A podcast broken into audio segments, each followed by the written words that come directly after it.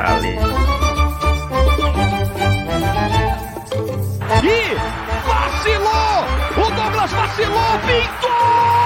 Olha só o Davidson, roubando a bola, o Davidson bateu pro gol! La frontal tocando para Ronaldinho, Ronaldinho que tira de diagonal, Ronaldinho que se va de dos, Ronaldinho continúa, Ronaldinho gol! Alisson! É do Liverpool! 45 de acréscimo. Qual é, rapaziada? Eu sou Hector Souza, sejam bem-vindos a mais um 45 de acréscimo. Eu tô aqui hoje substituindo o nosso glorioso host Eduardo Costa, que não pôde estar presente, mas estou aqui comandando esse debate com duas pessoas maravilhosas que eu sei que vocês amam ouvir. Então, inicialmente, o nosso querido aqui, Emerson Esteves, como é que você está? Fala, Hector. E aí, cara, audiência. Nervoso. Essa semana não tem como não estar nervoso. Estou nervoso. Não para o episódio dessa semana, não para o tema dessa semana, cujo eu fico muito empolgado para falar sobre. Mas, no geral, eu diria que eu não sei como o Vitor tá, mas tô com os nervos à flor da pele, sabe? Então, é isso. Embora.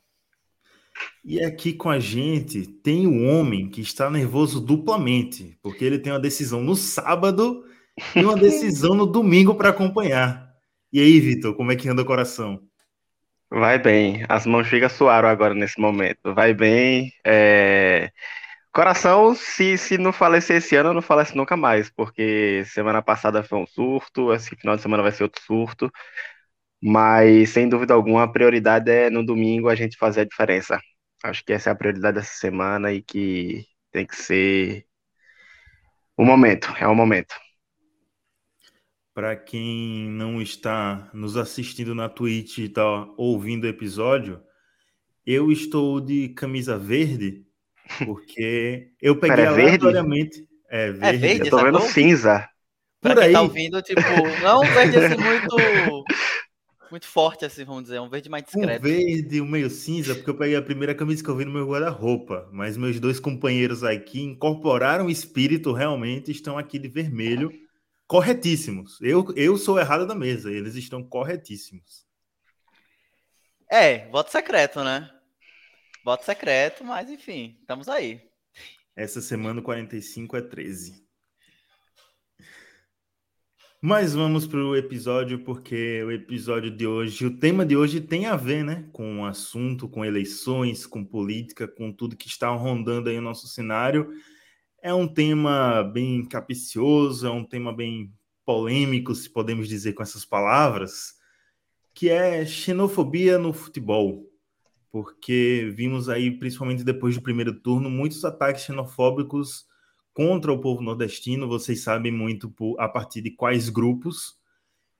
E como a gente falou em vários episódios aqui, tratando de pautas sociais, o futebol é um reflexo da sociedade. Então, seja nas coisas boas, mas principalmente no reflexo das coisas ruins, como, por exemplo, você, né, Emerson, estuda isso no seu mestrado, né?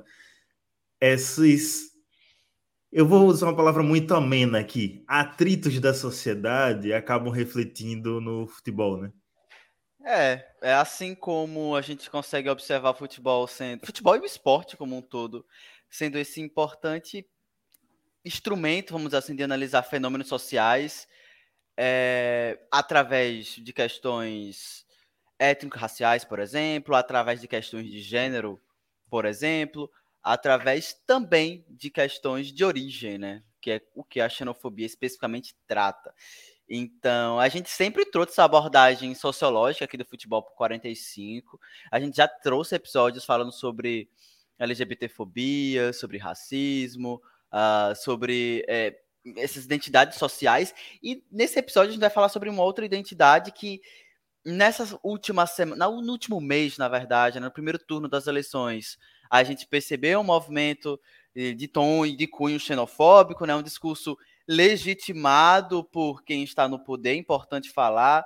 E esses absurdos, nos últimos anos, foram perpetuados e foram abraçados. A gente, em um dado momento, é, naturalizou o absurdo ou naturalizou o que deveria ser condenado.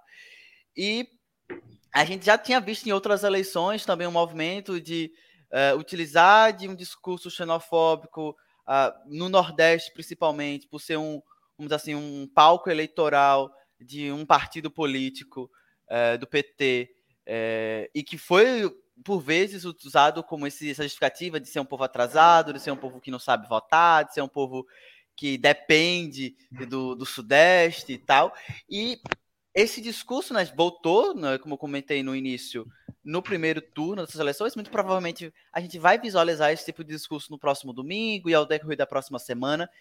E, cara, no futebol a gente consegue observar a, o mesmo fenômeno, só que com características um pouco específicas, vamos dizer assim, do próprio futebol. Então, eu acho que vai ser interessante ao decorrer desse episódio a gente comentar isso, seja na forma de torcer, seja como a própria mídia é, enxerga é, o futebol nordestino. E aqui é interessante disso, Hector, que a gente tá, somos três nordestinos de estados diferentes e com histórias e vivências muito diferentes. Isso é muito interessante, né? Porque rompe com aquela aquele discurso de ah, é tudo igual, então ah, é, a identidade nordestina, estou fazendo aqui uma aspas para o pessoal que está ouvindo, é, é, tudo igual, então a gente rompe também com esse, esse, estereótipo, porque a gente tem opiniões muito diferentes, inclusive, sobre esse tema de hoje. E a gente é um podcast nordestino, 100% da equipe nordestina, e a gente sempre teve essa muito essa identidade, né, Vitor, de trazer o futebol nordestino, por mais que a gente nunca tenha trazido de forma direta essa pauta, mas sempre esteve nos nossos debates, principalmente quando a gente fala sobre futebol nordestino aqui no 45. É, é exatamente isso. E é fugir do, do estereótipo, né? Porque certamente o sudestino, quando pensar é alguma, algum conteúdo nordestino, ele vai pensar em cacto, vai pensar em, é, sei lá, praia, vai pensar em cuscuz. caranguejo, cuscuz. É, então, assim, é, é, é, exatamente isso, é fugir do estereótipo. Ser um podcast nordestino não é falar exclusivamente do futebol nordestino. Ser um, um podcast nordestino não é falar exclusivamente de pautas do Nordeste e que vai estar aqui no Nordeste. É exatamente isso que o Emerson falou. A Bahia tem uma realidade, Sergipe tem outra realidade, é, o, o, norte da Bahia tem uma realidade diferente do sul da Bahia. Então, assim, é, é, é, é gigantesco a parada.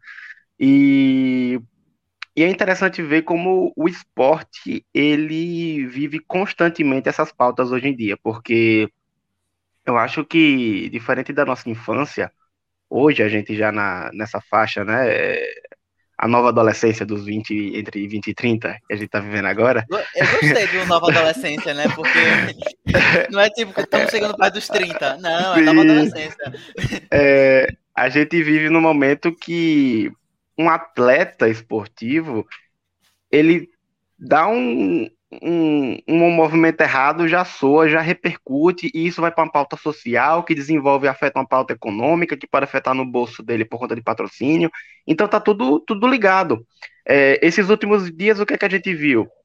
Uma jogadora que mudou de sexualidade, do nada, por, assim, mudou simplesmente, né, no vôlei. É, a gente vê um jogador, a referência do Brasil, que decidiu vestir 17 por alguma razão. É, e, e, assim. tem é, razões, viu? Tem razões. É, é tem razões, tem razões, sim, tem razões. Mas, enfim, são é exatamente isso, né? É um movimento político desse jogador que não necessariamente está ligado aos princípios políticos, mas é, é um princípio econômico e financeiro. É... Nem, é, nem é, rapidinho, só um adentro, nem é princípios morais, que é o que eles dizem que defendem, né, Vitor? Não é nem princípio Sim. político, nem moral. Acho que você foi muito certeiro aí. Exatamente. Então, assim, é, vale a pena esse discurso? Aí, aí, já é outro debate, que a gente pode até discutir em off ou. enfim. É, a gente já viu isso em, em 70. A gente viu isso em 70, a gente viu isso durante a ditadura militar, a gente viu isso em outros momentos. Então, assim, vai vai estar tá renovando sempre. E, e eu acho que isso repercute muito no futebol e acaba movimentando tanta, tanta gente, porque futebol é um ambiente de massa, né? É um ambiente onde tem lá dentro de um, um, uma arquitetura, que é o estádio, milhares e milhares de pessoas levantando uma bandeira específica, ou se for o caso, é uma bandeira de um lado, outra bandeira do outro, e dá a entender que essa galera que está vestindo a mesma cor de camisa pensa igual no meio daqueles 30 mil pessoas que tá ali. Quando na verdade não. São, são muitas diferentes, muitos pensamentos diferentes, muitas ideologias, muita, mu muita raça naquele meio, muita, muito gênero, muita sexualidade, enfim, tem, tem uma junção. E aí quando a gente vê esse não diferente, mas quando a gente vê algo alguma opinião se inflamar dentro disso, a gente meio que generaliza, né? Então é, é aquela questão, por exemplo, é, é a questão do São Paulo ser visto como um time é, homossexual só por conta de, enfim, invenções aleatórias da, dos rivais paulistas aí, falando de, do, de torcedores extremistas. Mas é isso, é, é a questão do, do se ah, tem um exemplo ali de pessoa racista, então todo clube é racista. Tem um exemplo ali de um torcedor que, enfim, e assim vai. Eu é, acho que quando a gente entra nessa seara, a gente dilui a discussão e a gente perde o foco. É, eu entendo, e inclusive, quando entra nesse assunto sobre xenofobia, a gente observa opiniões de parte de uma mídia do eixo, mais uma vez estou fazendo essa aspas, né? E aí eu acho interessante que a gente, pra gente, que a gente comentar a forma, essas entidades, aí a gente vai ter que entrar na sociologia, um pouquinho da antropologia também, é, essas, essas identidades, vamos dizer assim, elas entram em embate quando existe esse confronto com o outro. Entre nós, a gente nunca, dificilmente a gente fica discutindo essas coisas, vamos dizer assim, entre nós nordestinos, a gente não discute essa identidade nordestina. A gente vai discutir o que? Nossas rivalidades interestaduais, a gente vai discutir de uma forma amistosa e amigável particularidades de uma cidade, que o interior tem outra particularidade. Quando a gente coloca isso dentro da mídia, aí a gente tem que ver com muito cuidado, né? Principalmente quando a gente percebe que essa é um, uma mídia sudestina que concentra os grandes, as grandes empresas de comunicação no Brasil, que concentra o grande é, o poder de definir qual jogo será exibido e qual não será exibido, e que concentra muita audiência. Então, é, é um poder muito grande. E aí esse discurso não é generalizar, mas é um fato. A estrutura que é moldada dessas corporações é, que não pensa, vamos dizer assim, essas questões de identidade de origem, vamos dizer assim, porque é até estranho, né? Porque a xenofobia normalmente é tratada é, com o exterior, né? Com, vamos dizer assim, a partir de uma nacionalidade, né? Aqui no Brasil a gente também vê, a gente enxerga essas, esse recorte de região, que aí vai ter uma outra origem, né? A gente vai lá no Milton Santos, a gente vai esses autores que vão discutir geografia, que vão falar que, pô, o Nordeste foi inventado, não existia sabe? Foi inventado com intenções políticas, econômicas, sociais, culturais e com um propósito muito claro de subjugar e falar, ó, oh, teu espaço aqui é o da seca, tá? Teu espaço é esse aqui, é, falta de educação. Seu espaço é ser meramente um povo religioso. Ou então seu espaço é ser um povo miscigenado, entre aspas. Então, a gente tem que olhar com esse discurso com muito cuidado, porque quando a gente vai para o futebol, né, foi até pegar os dados mais recentes que o Observatório da Discriminação Racial do Futebol ele trouxe em relação à xenofobia, né? O pessoal lá faz um trabalho que mapeia as diversas discriminações e xenofobia é uma delas.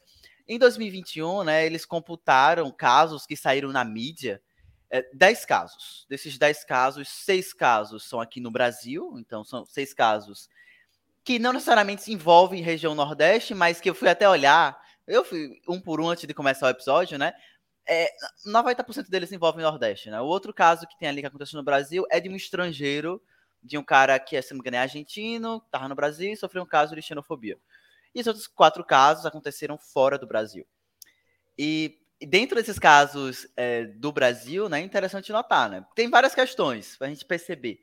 É, primeiro que acompanhamento, né? Esses casos de xenofobia, muitos deles, né? O observatório notava, ah, não houve um julgamento do caso, porque em muitos dos casos, né? Seja atleta, seja torcedor, seja um próprio clube, nota aquela, posta aquela nota de repúdio, mas não entra em vias de fato no, com ação jurídica, né? Não presta um boletim de ocorrência.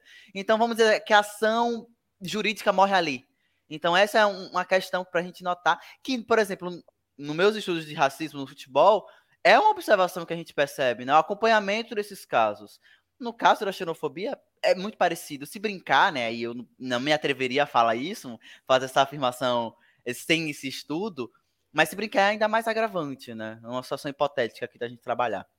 Então tem esse caso de acompanhamentos, tem um caso é, de a gente não saber quais casos não saíram na mídia, né? Porque como o observatório faz esse recorte é, de casos que saíram na mídia, seja impressa, rádio, TV e tal, pode ser que vários desses casos de xenofobia nem tenham entrado. E principalmente em casos ocorridos na própria região Nordeste, né? Então, quando acontece na região Sudeste, por exemplo, para com nordestinos, a gente percebe, é, e na internet também, né, a gente percebe que há uma propulsão muito grande, é, vamos dizer assim, é, o espaço midiático que é dado para isso entra em outra alçada. Mas quando é no próprio Nordeste, pode ser que haja aí uma, aspas, subnotificação, também não sei. Aqui a gente está trabalhando com uma discussão que, não sei Hector, não sei Vitor, mas está em construção também da gente perceber que é, é crime, tá? tá? Tá lá no Código Penal, pô, tipo, preconceito de origem étnico, racial, de origem, é crime, sabe? Não é opinião, não é mimimi.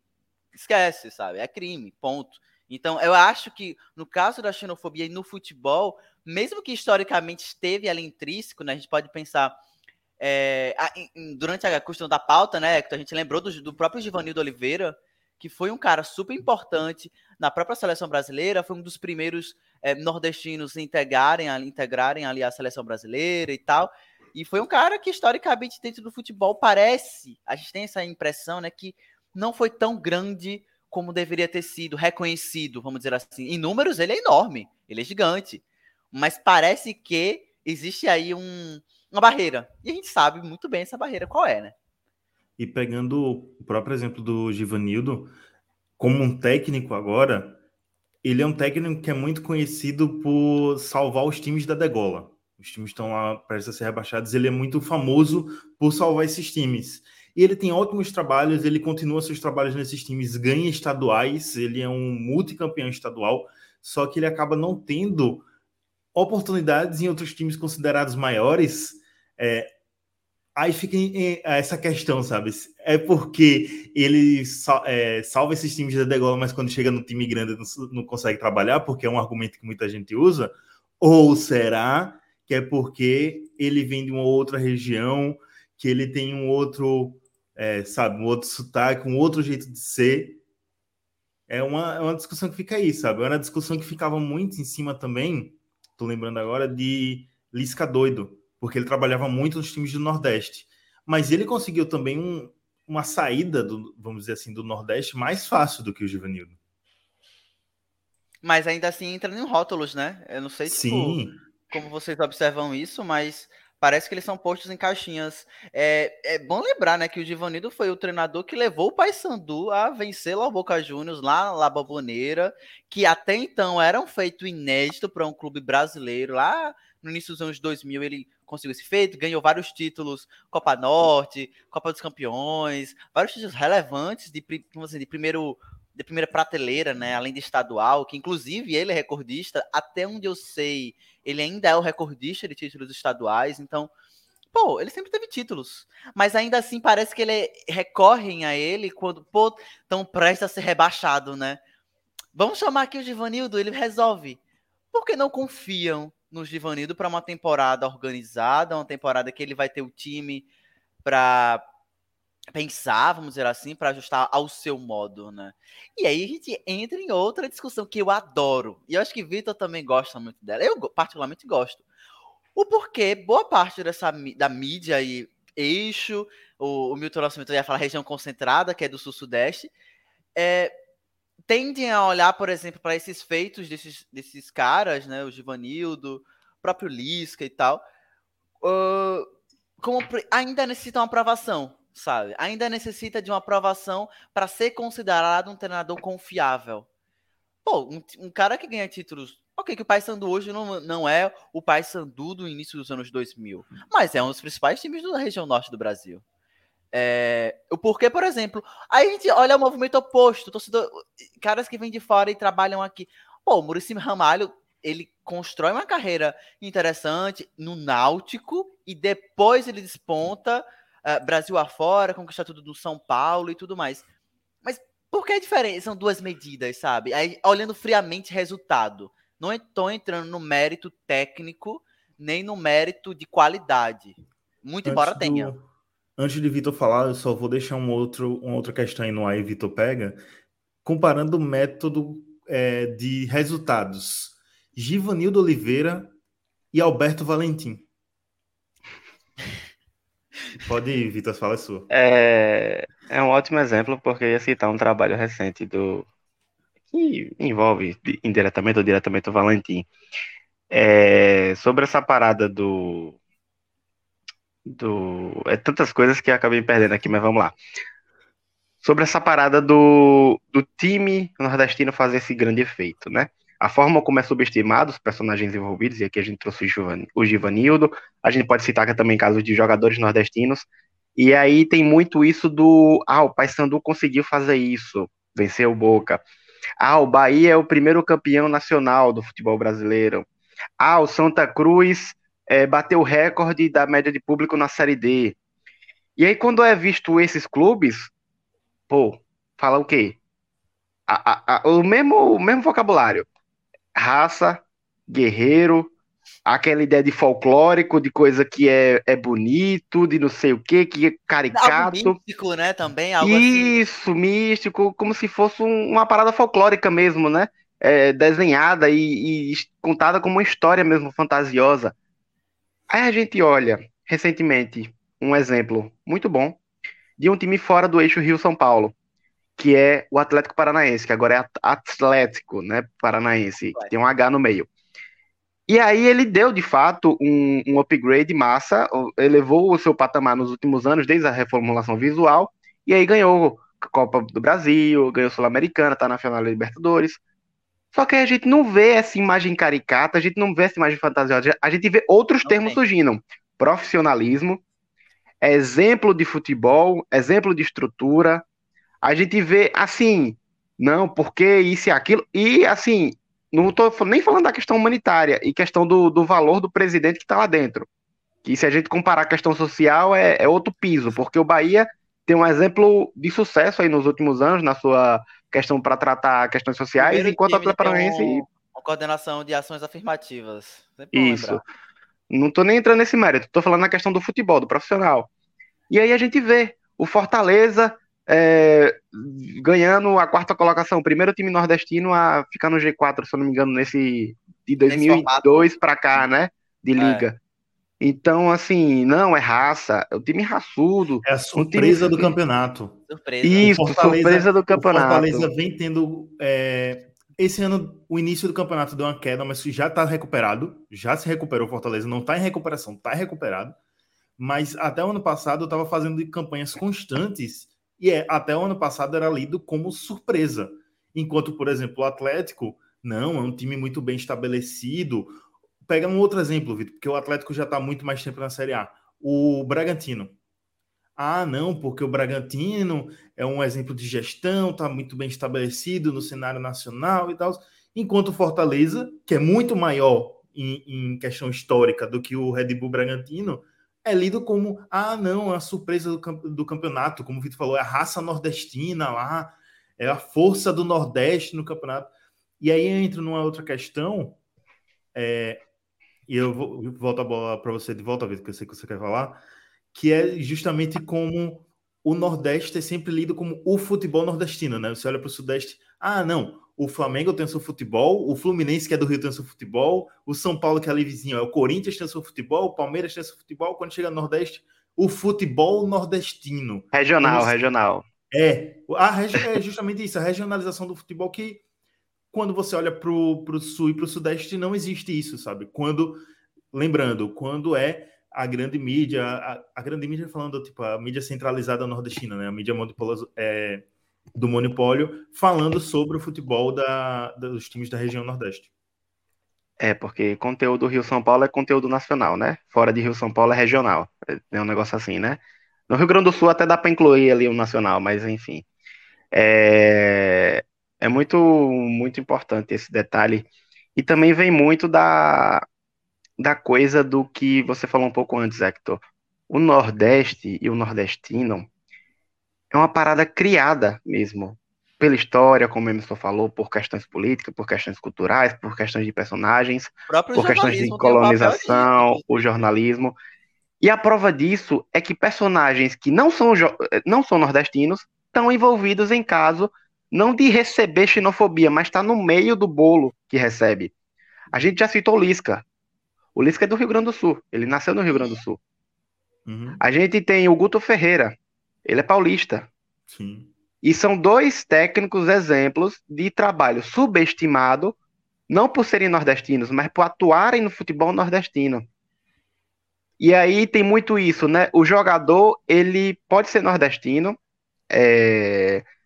mas até ele cometer um erro, ou até ele deslizar de alguma forma, enquanto ele não faz esse erro, ele é um ótimo jogador do Flamengo, ele é um ótimo jogador do São Paulo, ele é um ótimo jogador do Fluminense, do Corinthians, mas a partir do erro, a pessoa preconceituosa vai procurar é, justamente isso, né? Ele é preto? Não. Então não posso ser racista. Ele é gay? Não. Então não posso ser homofóbico. Ah, ele é nordestino. Pronto. Então acaba ocasionando essas coisas. E, e é muito importante isso, porque é, a gente tem vários casos de jogadores nordestinos atuando em alto nível na Série A hoje. A gente tem vários casos. Eu, eu quase que eu fiz uma lista do número de jogadores nordestinos, mas depois desisti porque ia ser um negócio muito. Não, não para esse debate. Rapaz, ia ser um trabalhinho, viu? Ia ser um trabalho bom. Assim, falando de jogador nordestino assim por alto, ok que, tipo, extra-campo é um jogador que não é muito relevante nas suas últimas ações, mas dentro de campo, o maior campeão, tipo, em títulos, números de títulos do mundo hoje é o Daniel Alves. E ele é nordestino, ele é baiano, começou no Bahia. É porque ele foi muito cedo também para a Europa, ficou muito famoso por, por, vestir a camisa do Barcelona e tal, mas veio do Nordeste, sabe? Juazeiro. Sim, sim, a gente tem vários exemplos de personagens de grande. O Zagallo, o Júnior, o lateral esquerdo, enfim.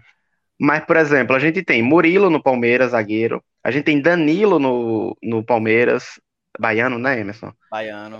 É... Rafael também. Enfim, Zé Rafael é. Não, né? Não, Zé Rafael é paulista. Ele é paulista, é porque ele, ele se destacou no Bahia. É, ele se destacou no Bahia. O André, revelação, a provável revelação do campeonato é, é baiano também, o volante Sim. do Fluminense. No Flamengo a gente tem o Santos, o goleiro que é da Paraíba, a gente tem Pablo, o zagueiro, que é do Maranhão, Ayrton Lucas, Rio Grande do Norte. É... O Cebolinha, ele foi revelado no Grêmio, mas ele é cearense, o Everton Cebolinha. Então, assim, esses jogadores estão lá, bombando. Pô, Cebolinha, Santos, baita jogador. A partir do momento de qualquer deslize, e aí puder impulsionar esse preconceito de alguma forma, certamente a xenofobia vai ser uma delas. É o caso do próprio. Recentemente a gente tem um René no Flamengo. O cara foi o melhor lateral esquerdo do Brasil durante anos. E não era aceito na própria torcida. Qualquer deslize, qualquer bobeadinha, o cara já recebeu uma metralhada de de julgamentos e de críticas aleatórias desnecessárias nas suas costas. Não importa o que ele fizesse. O cara jogou do lateral direito, jogou muito bem. Mas não, não é o suficiente. Porque isso, porque aquilo, sei que sempre tem uma justificativa. Então é muito isso mesmo do, da, da criação do nordestino para aquele cara, né? É, e aí, de novo, mesmo que ele, ele não mostre esse Nordeste, ele acaba sofrendo muito quando está de fato em algum clube nordestino. E aí acaba caindo até para acaba sendo subestimado até personagens que não são nordestinos, como Lisca, que fez um bom trabalho e aí é subestimado. O Guto Ferreira fez um ótimo trabalho e é subestimado. Enquanto que um técnico como, sei lá, Wagner Mancini faz um, um momento de destaque e já é a primeira alternativa para qualquer clube quando está na, na degola ou quando está ali precisando de um técnico. O, o próprio, como é o nome do, do rapaz aí? O, o Genivaldo? Não, o do Atlético Paranaense, que saiu, o Alberto Valentim. Pô, assim, questão de profissionalismo, me desculpe. Me desculpe. Mas, assim, é um cara que. Em qualquer, esses times aí de meio de tabela, qualquer momento que eles precisarem de um técnico, vai ser um cara que eles vão atrás. É, e não importa se o Bahia, se o esporte está fazendo um ótimo trabalho com algum cara dificilmente eles vão buscar esse, essas fontes, né?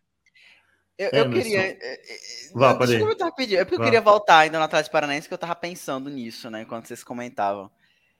É diferente. É diferente. Justamente por isso. A criação, o, o, o Atlético Paranaense e o Paraná, vamos dizer assim, não passou por, por esse processo político e, e, econômico e cultural que a gente comentou lá no início. Essa criação, essa invenção, vamos dizer assim.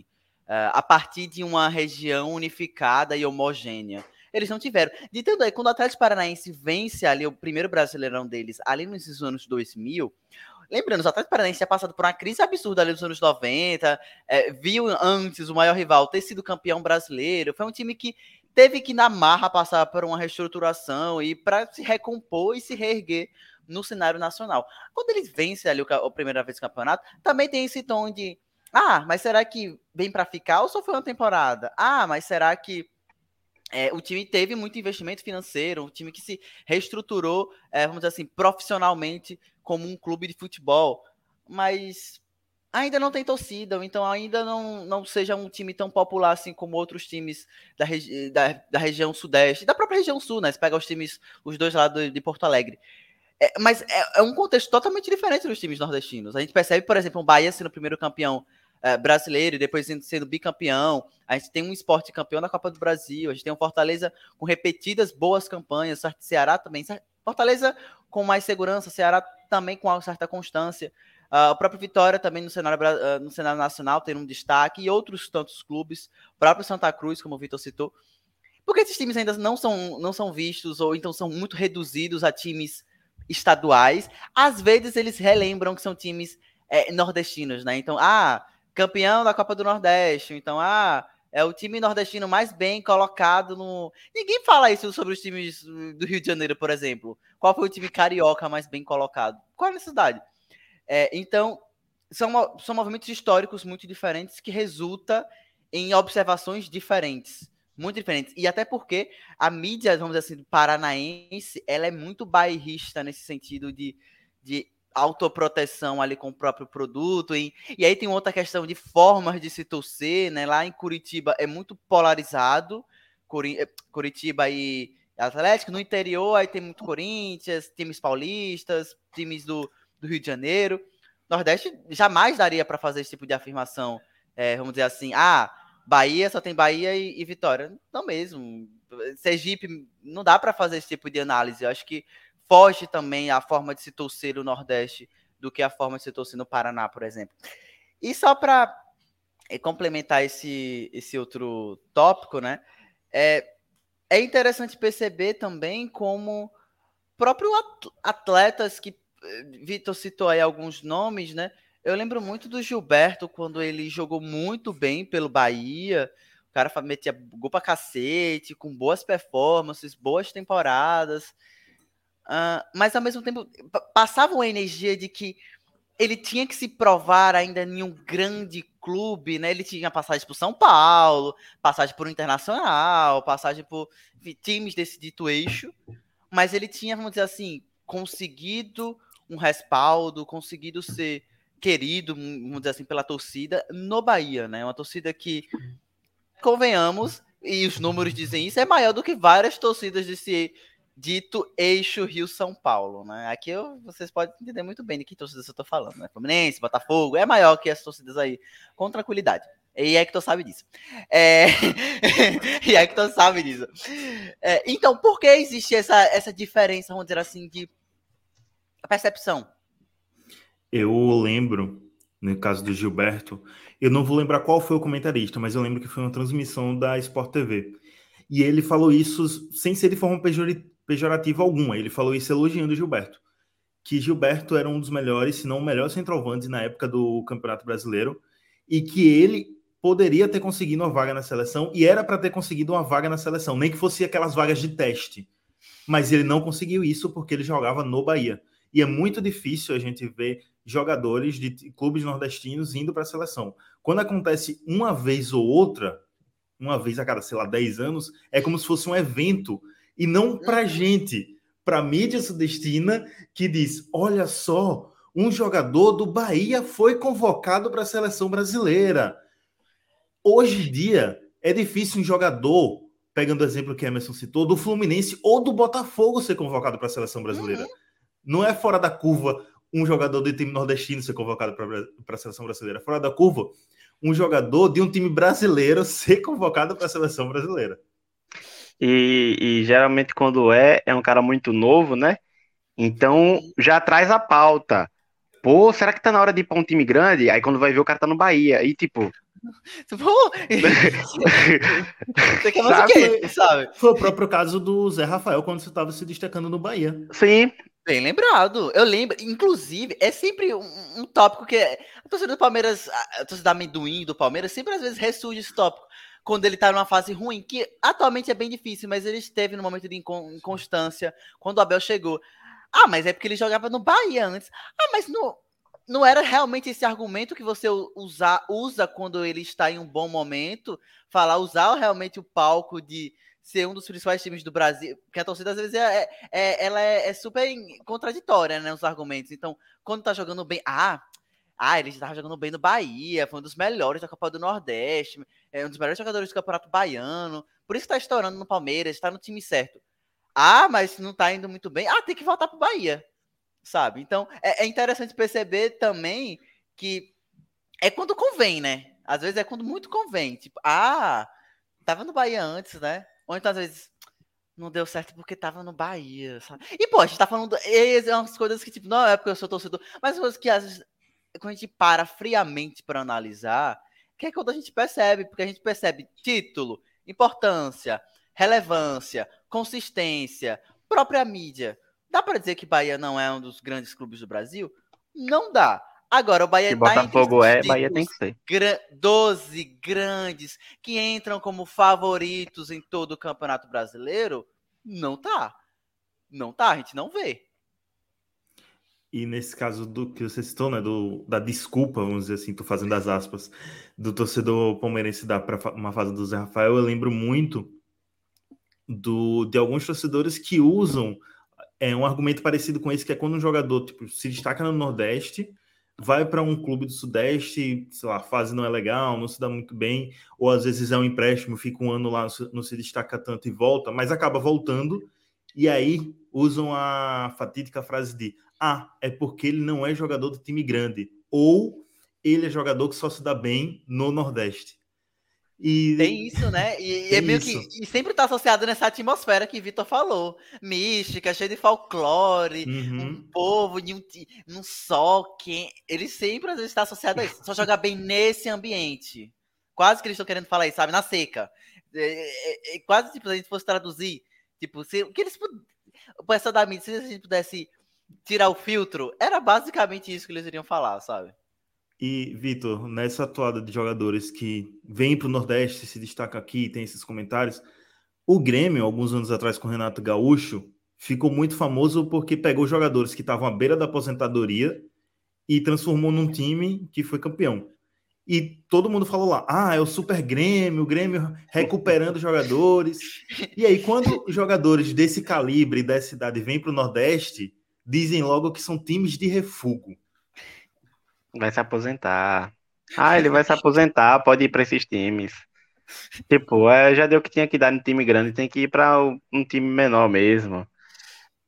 E, cara, é, e vale lembrar que, por exemplo, o próprio Grêmio, né? Léo Moura, antes do Grêmio, tava no Santa Cruz.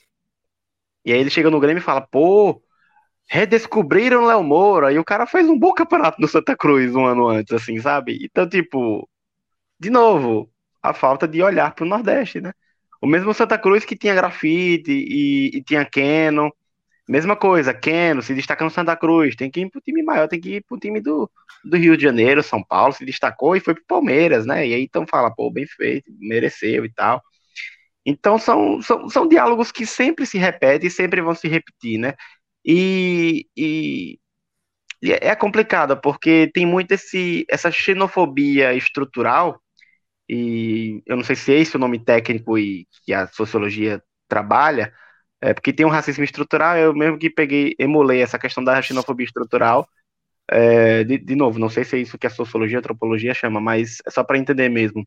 Existe, e é o que a gente vê diariamente na grande mídia, na Globo, no Sport TV, ESPN, o que for, é, tá lá, as pessoas fazem de forma involuntária mesmo, e tem a xenofobia mesmo da pessoa que é mau caráter e que fala assim, tipo, o, o que aponta o dedo na cara e diz: não, esse aí é porque é nordestino, então não joga nada. isso aí não sei o que, é, é, merece ficar lá na seca mesmo. E são os casos que a gente viu após as eleições. A pessoa falando, ah, quando eu ver o nordestino, eu vou passar por cima da cabeça dele. Coisas assim, sabe? E que isso, enfim, é, todas são xenofobia. Mas é só para meio que é, elencar, não que seja uma boa ideia elencar essas coisas. Eu acho, amigo, só, que. Emerson, Vá, comente. Só, só, tipo, para não ficar um mal entendido aí, o que Vitor chamou de xenofobia estrutural, que, tipo, é uma analogia que eu entendo você fazer para ficar mais palpável, entendeu? O, os termos. Mas quando você coloca essa involuntária, que às vezes é dito nos jornais, em entrevistas, às vezes ela é mascarada de involuntária, mas ela tá ali por noções muito bem pensadas politicamente e às vezes não politicamente, às vezes mascaradas de moralmente. E mesmo que não seja pensada, né? Não, eh, não quer dizer que não é pensada que não existe um grau de violência. Né? Sim, com é uma coisa que, por exemplo, que a gente tem que discutir, a gente vai discutir em algum outro momento, que é quando utiliza o, o, o argumento do racismo estrutural para vamos dizer assim, tirar todo o peso violento da ação e jogar para uma estrutura maior do que ela. É você, sabe? Tipo, você faz parte da estrutura, ponto. Então, é, é, é, é interessante a gente pontuar. E aí, um, um, detalhe importante, né? Eu acho que internamente, vamos dizer assim, dentro dos vários Nordestes, vários estados plurais, como a gente já bateu nessa tecla, né? A gente já martelou e a gente já discutiu sobre isso em vários episódios. O próprio Baião de Dois, que é nosso, é nosso padrinho aqui do 45, é algo que já ouvi muito no Baião de Dois. E, e quando é dito por nós mesmos e falado por nós mesmos, eu acho que tem um peso e tem um significado. Ou seja, cara, não espere que eles ajam também muito diferente do que já acontece atualmente. Sabe? Acho que seria muito ingênuo da nossa parte. É, não quer dizer que não haja iniciativas dentro das emissoras, desses veículos, é, por parte, inclusive, até de nordestinos em diáspora, entre aspas. Inclusive, é, comentando com um amigo né, que estuda é, o tema, né, Vinícius Oliveira, beijo amigo se estiver ouvindo isso aqui. E aí ele comentou, ah, uma própria pesquisadora em algum momento utilizou o termo nordestinos em diáspora. Então, se tem pesquisador por aí que estuda o tema utilizando esse termo, eu vou me apropriar aqui e vou, vou, usar ele também. Pode ser que existam, inclusive, é, o André Galindo, por exemplo, que ele é um jornalista pernambucano, e ele sempre é uma voz ativa ali no Grupo Globo, tratando sobre essas questões, não apenas sobre isso, né, porque existe essa mania, ah, nordestino vai só falar sobre é, o, o, feito coisas do Nordeste. Não, algo que inclusive sempre teve nosso embrião. Pô, a gente é do Nordeste, a gente vai falar eventualmente sobre futebol local, sobre futebol estadual, regional, mas a gente não vai ser resumido a isso, sabe? A gente vai querer falar sobre futebol, futebols, sabe? Então, é, é isso. Eu acho que é ter cuidado em, em perceber, sim, que existe uma, uma, estrutura até muito maior que o próprio jornalismo, no caso dessa invenção do Nordeste, né? que sim, como o Hector falou, atende a interesses políticos, econômicos, sociais, culturais, muito claro e evidente. Não é acaso que a gente perceba que as associações do futebol nordestino seja é, esse futebol físico, esse futebol ah, da emoção, esse futebol do acaso, esse futebol de um jogador inesperado, às vezes do futebol raiz, às vezes futebol argentino, em, por muitos casos, é resumido a isso. Quando a gente vê um futebol que tem uma construção de resultados recentes, por exemplo, no Paraná, nos últimos 30, 40 anos, que tem resultados semelhantes é, ao futebol nordestino, a nível de resultado, né? Que é uma construção diferente. Não é acaso. Não é acaso. E também não é. é, é aí fica a dica. Eu não sei como vocês avaliam isso. Ah, é, soluções. Não existe nenhuma solução. É, é, como você tentar, tipo, tem que acabar a sociedade e reconstruir do zero. É isso. Assim como o racismo, a solução seria destrói tudo e remonta, sabe? Mas a gente não vai trabalhar com essa perspectiva tão anarquista assim da coisa, muito embora fosse válida essa, é, essa tipo de abordagem. Cara, não espere que, por exemplo, o Sport TV é, um nacional, assim, do Rio, Rio, de Janeiro, lá, São Paulo, seja lá qual for a, o canal, não é de se esperar que ele trate com as particularidades futebol, por exemplo, baiano de Salvador, vamos dizer assim, com o do interior, ou no caso aqui de Sergipe, o futebol de Sergipe, de Aracaju com o do interior, que são muito diferentes, né? É uma coisa que, por exemplo, eu percebi isso aqui nos últimos seis anos, é muito diferente. A forma como as pessoas se relacionam com o futebol, seja aqui na capital, seja no interior. Eles não vão ter essa percepção. Isso não quer dizer que discursos com um cunho xenofóbico de, xenofóbicos devam ser passados, sabe? Eu acho que é um movimento também de cobrança, um movimento de, pô, isso não cabe mais. Acabou. Você acha que há uma, uma pergunta, uma reflexão que eu estava fazendo aqui e vou jogar na roda. Você acha que a forma que a grande mídia sudestina lida com o torcedor misto no Nordeste é diferente com torcedor misto no Centro-Oeste e no Sul? Porque tem torcedor misto em todo canto, assim. É, a gente sabe que tem times nacionais, né? Palmeiras, Flamengo, Corinthians, tem torcedor do norte ao sul. Só que quando fala misto, a gente fecha na linha do Nordeste. A gente esquece do, do, do Flamengo quando lota Mané Garrincha em Brasília. A gente esquece o Corinthians quando vai na, em Goiás e lota o Serra Dourada. Então, a gente só lembra do daqui do Nordeste. Então, será e aí fica essa reflexão, né? Será que a forma como o próprio nordestino mesmo lida com isso, né? Porque tem muito da, da, do espírito do, do vestir mesmo a bandeira do Estado, né? Torcedor, tem torcedor aqui que é o torcedor do Bahia, a questão das organizadas com muito orgulho, do Vitória a mesma coisa, Pernambuco, o, todos os grandes de lá também tem isso, o Ceará, o Fortaleza recentemente faz mosaico e tudo quanto a isso, e parece que, sabe, repercute mais, né? Aparenta que acaba incomodando mais, né? Eu acho que é tudo em cima dessa construção mítica do, da, identidade, da identidade nordestina, sabe? Eu acho que não existem dos dois lados, dos dois lados, tanto do nosso, enquanto afirmação de uma região, não de uma região unificada, mas de uma região que não é submissa ao Sudeste, quanto deles de colocar nós aí sim como uma região unificada, muito identitária de uma característica muito peculiar do exótico. Eu acho que quando eles tratam o Nordeste é muito isso, do exótico. Eu acho que são uhum. tanto de um lado como de outro, não tem um outro movimento que seja assim tão forte, sabe? Tem um movimento forte identitário do Sul, mas eu acho que já é uma outra organização e um outro debate totalmente, totalmente sim, sim, sim. diferente. Então, eu creio que existe assim, tipo, muito deles tratarem do torcedor misto nordestino, muito por conta deles quererem passar essa imagem do nordestino que tem orgulho das suas raízes, do cabra da peste e, e essa coisa, como também tem esse movimento do, dos torcedores nordestinos que estão vendo seus times tendo mais destaque porque os times realmente estão conseguindo se organizar de uma forma mais estruturada. E aí, realmente, eu, como um torcedor do confiança, amaria ver o lado, sei lá, vem um time do, do Sudeste jogar aqui contra o Confiança, eu amaria ver o lado do azul totalmente lotado, que é o lado do Confiança, e o lado vermelho, que é o lado do visitante, tipo uns gatos pingados, sabe? Seria muito bacana isso, ver como uma, for, uma força, não por conta ah, de um clube nordestino, mas por conta de um clube do, do estado que tipo, nunca teve uma força, tipo, nunca foi tão forte, nacionalmente falando, conseguir, tipo, nem que seja em âmbito de torcida, competir, sabe, com esses outros times. Eu acho que é muito esse. Eu acho que a reivindicação. Só para terminar, Emerson. Eu acho que a reivindicação do Fortaleza, principalmente, que é quem usa muito desse discurso, é dessa. É de nós temos torcida suficiente para combater vocês em âmbito de torcida, sabe?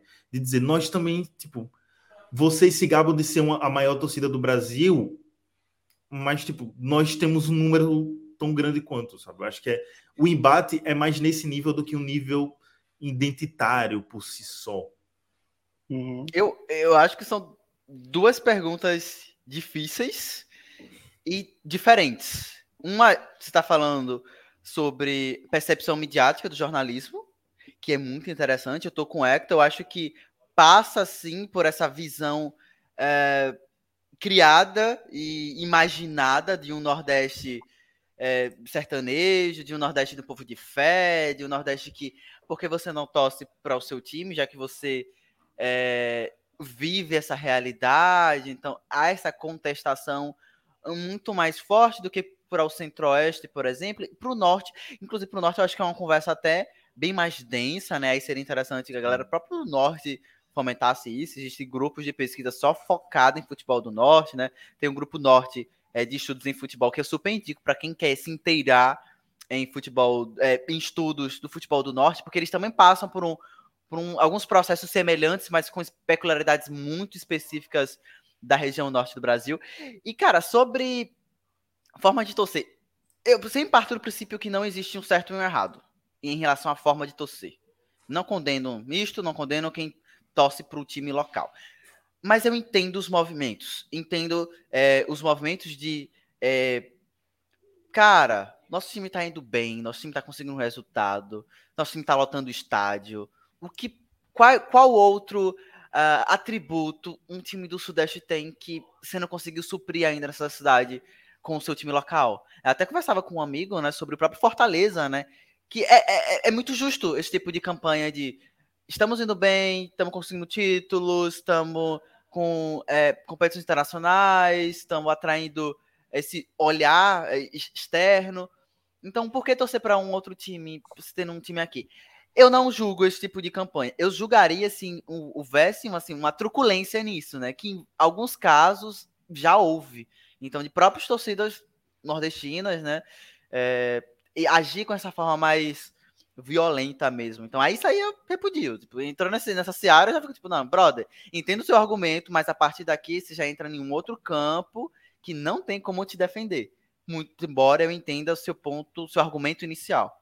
Então, é complicado e é interessante. É uma discussão que não tem como a gente pontuar aqui tudo, uh, mas eu acho que é, ela vai, vamos dizer assim, desaguando em outras discussões, né? A gente vai passando assim, tipo, um fiozinho, ah, mídia, aí torcida, a forma como é, os, times de, os times nordestinos são visualizados e tal. Então, é, é um tema muito rico. E eu acho que a gente vai futuramente voltar a tocar nesse assunto, porque, infelizmente, assim como as outras formas de discriminações, não vai a, acabar em 2023, mesmo que o grupo que legitime, legitimou nos últimos três, quatro anos não esteja no poder no ano que vem.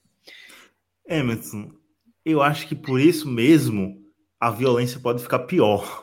Pode, pode, pode, pode. Mas não vamos especular ainda, né? é, né? mas pode, pode. Infelizmente vamos aguardar. Vamos mas aguardar. A gente está aqui já já passou de 50 minutos, mas tem dois comentários que eu queria, queria colocar. Um é ainda sobre as torcidas, que eu acho que tem um outro argumento forte também. Eu concordo contigo, não repudio nenhuma forma de torcer, até porque eu sou um torcedor misto, mas do ano passado, ano... é, é porque eu comecei a frequentar mais estádio de 2019, mas tipo 2020 e 2021 basicamente não rolou estádio. Então, do final do ano passado para cá, eu comecei a frequentar muito mais estádio. E, eu, e agora eu entendo muito mais ainda o argumento de de quem usa tipo para você apoiar os seus times locais pela forma de torcer no sentido de torcedor de estádio mesmo, de você ter aquela experiência de você conseguir torcer para um time e tipo você conseguir torcer com sua torcida, um senso de comunidade mesmo, acho que essa é a palavra que eu estava procurando. Esse senso de comunidade que tipo, eu torcendo para o Fluminense sentado no sofá, que o único torcedor que torce do meu lado é meu pai, não vou ter esse senso de comunidade de quando eu vou para o estádio torcer para o Confiança.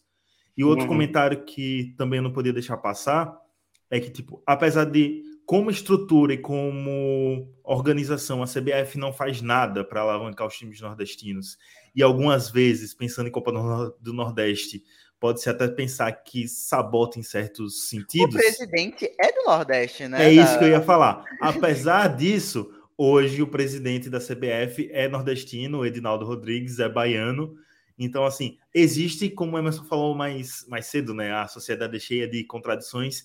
Hoje, dentro da CBF, existe essa contradição. É uma, é uma organização que ainda favorece muito os ditos grandes clubes, que são do eixo, mas tem hoje, como seu presidente em exercício, um baiano. Que isso não quer dizer que não existe xenofobia. Não, aqueles. Exatamente. Oh, exatamente. Esse, aí, pronto. Esse é um ótimo exemplo para discutir representatividade. Não é porque tem uma pessoa que é, faz parte da minoria que ela está representando essa minoria, né? Representatividade não é Mesmo meramente... estando no cargo, no maior cargo de poder, poder dentro da organização. Exato. Se não tiver ação política, não é representatividade. Isso em qualquer minoria, tá? Desde questões de raça, questões de gênero. Se não existe uma ação política nisso, focado nessa, nessa pauta, não é representatividade. É, é uma participação. Tá presente. É uma presença mas não é representatividade. A gente pode afirmar tranquilamente. O atual presidente da CBF, mesmo sendo um cara nordestino, ele não representa o Nordeste. O futebol nordestino. Ponto. Isso não quer dizer que ele não seja. Ele faz parte. Mas ele não. Eu, pelo menos, eu, eu não vi. E aí vocês podem me corrigir. Quem estiver ouvindo depois pode corrigir. Traz link, traz fonte se ele já trouxe campanhas, ele já trouxe movimentações políticas em prol do futebol nordestino, porque eu tô falando aqui tudo de cabeça. Então, pode ser que ele tenha e eu tenha aqui queimando minha língua. Mas imagino que não. E, partindo dele, vamos dizer assim, né? Pode ter partido com Liga do Nordeste, nananã, que aí vai ter interesses políticos, econômicos, nananã. Mas aí é outro, outro BO, sabe? Outra seara. Bem, Estamos quase batendo uma hora aqui. Eu acho que foi uma, uma discussão muito longa e rica, e como o Emerson falou, passando em vários tópicos que, para quem é acadêmico, daria um artigo por si só cada tópico desse. Eu tava pensando aqui, pô, isso aqui do artigo. Mas é isto. Obrigado a vocês, ouvintes acadêmicos ou não. Obrigado ao nosso acadêmico, ao nosso quase mestre aqui. Ano que vem eu vou poder chamar apresentar e me despedir de Emerson chamando ele de mestre, assim como Eduardo. Nosso quase mestre, muito obrigado aqui pela participação e até a próxima. Até a próxima, Hector. Até a próxima, Vitor. É muito bom falar sobre Nordeste, sobre futebol, sobre sociedade. Esse episódio a gente falou bem. Eu adoro esses episódios. Aí, é, é, roubando mesmo, eu adoro esse episódio que a gente fala muito mais sobre. Adoro falar sobre tática, sobre jogo, sobre futebol dentro das quatro linhas, mas eu amo tão quanto falar sobre sociedade, falar sobre o como o futebol pode ser e deve ser visto como essas lentes e representações sociais, sabe? Então, a xenofobia é só mais um desses tópicos, o que a gente não esgota, né? A gente trouxe vários tópicos, tem vários temas aí. A Vitor falou algumas coisas aí que eu tava aqui pensando, pô, isso aqui rende um artigo massa, né? Isso aqui podia trabalhar, isso aqui enfim, fica aí. Espero que o ouvinte também fique com essa impressão de dá para fazer alguma coisa, sintam à vontade para trabalhar nesse assunto que é muito rico e muito interessante. E um beijo para você. Esse debate também... aqui é para ser. Desculpa interromper, Emerson, mas esse debate aqui é para ser continuado não só para a gente, é, mas para vocês ouvintes. Com certeza, com certeza. Não tem como a gente em 50 minutos esgotar um assunto tão denso. Mas a gente traz aqui indícios, pistas, vocês descobrem o resto. E, e um beijo pro, a nossa audiência, né? É isso. Cheiro até semana que vem com alguma live. E é isso. Até daqui a 15 dias. Vitor, o nosso conterrâneo do maior nordestino da Espanha. Muito obrigado pela sua participação e até a próxima. Ai, essa é boa, essa é boa. Mas até a próxima, Hector, até a próxima, Emerson. O, o 45 cada vez mais se graduando, né? A gente começa como graduandos, passa por graduados e ano que vem vai ser 45 mestres. Então, assim, só mostra a evolução desse podcast que traz mais um episódio geopolítico e social é, muito massa e que rende muito e que acaba atraindo muitas vezes a, a nossa audiência que nem sempre é, a, a, é consumidora de futebol, né? Porque a gente cansa de ver, ah, pô, assisto vocês, não entendo nada de futebol, mas assisto vocês. É muito massa esses debates por isso. E muito massa esses debates, assim, rendendo tanto perto de um tema muito clichê de futebol que é a Copa do Mundo, né? E aí a gente vê nas grandes mídias falando Copa do Mundo, Copa do Mundo, Copa do Mundo, Copa do Mundo. Peraí, tem muita coisa para se falar ainda, mesmo com a Copa do Mundo aí na porta. Vamos falar, bora discutir. Já tá. Então, e eu acho que isso que é, que é massa e que acaba deixando tão especial isso aqui. Um cheiro a todos, até semana que vem. É, boa semana. Vamos votar secretamente essa semana, né? Tal qual. É, não sei, tentei fazer uma contradição, mas é isso aí. Votem 13, Vamos tirar esse babaca Ele, que tá aí. ele ia tentar fazer alguma brincadeira. Eu pô, ia- não é, tá- cansei, tempo, cansei, tá- É tá- tá. é. Vai, já já, dia 30, volta lá, 3, vai lá, tem muito esforço. E depois a gente comemora. É isso. Vitor falou de Copa do Mundo, fiquem ligados aí, porque. Fiquem ligados aí. Siga a gente no Twitter, arroba 45decréscimo. Se você é uma alma bondosa que tem um. A gente sabe que a condição financeira do Brasil não está boa, mas se você tem uns trocados aí e quiser ajudar esse podcast, 45decréscimo, arro- arroba gmail.com é o nosso Pix para ajudar aí a gente a melhorar cada vez mais o podcast, comprar equipamento, sobreviver, que é importante também, que a gente faz aqui esse trabalho para vocês. É isso, siga nossas redes sociais, quem puder contribua com o Pix, vote consciente e até a próxima, o 13 de acréscimo. Ops, o 45 de acréscimo volta semana que vem. Tchau, tchau. Valeu. E vacilou! O Douglas vacilou, pintou! Olha só o Davidson. Roubando a bola, o Davidson bateu pro gol. Frontal tocando para Ronaldinho. Ronaldinho que tira de diagonal. Que se va de dos. Ronaldinho continúa. Ronaldinho. ¡Gol! Alisson! É do Liverpool! 45 de acréscimo.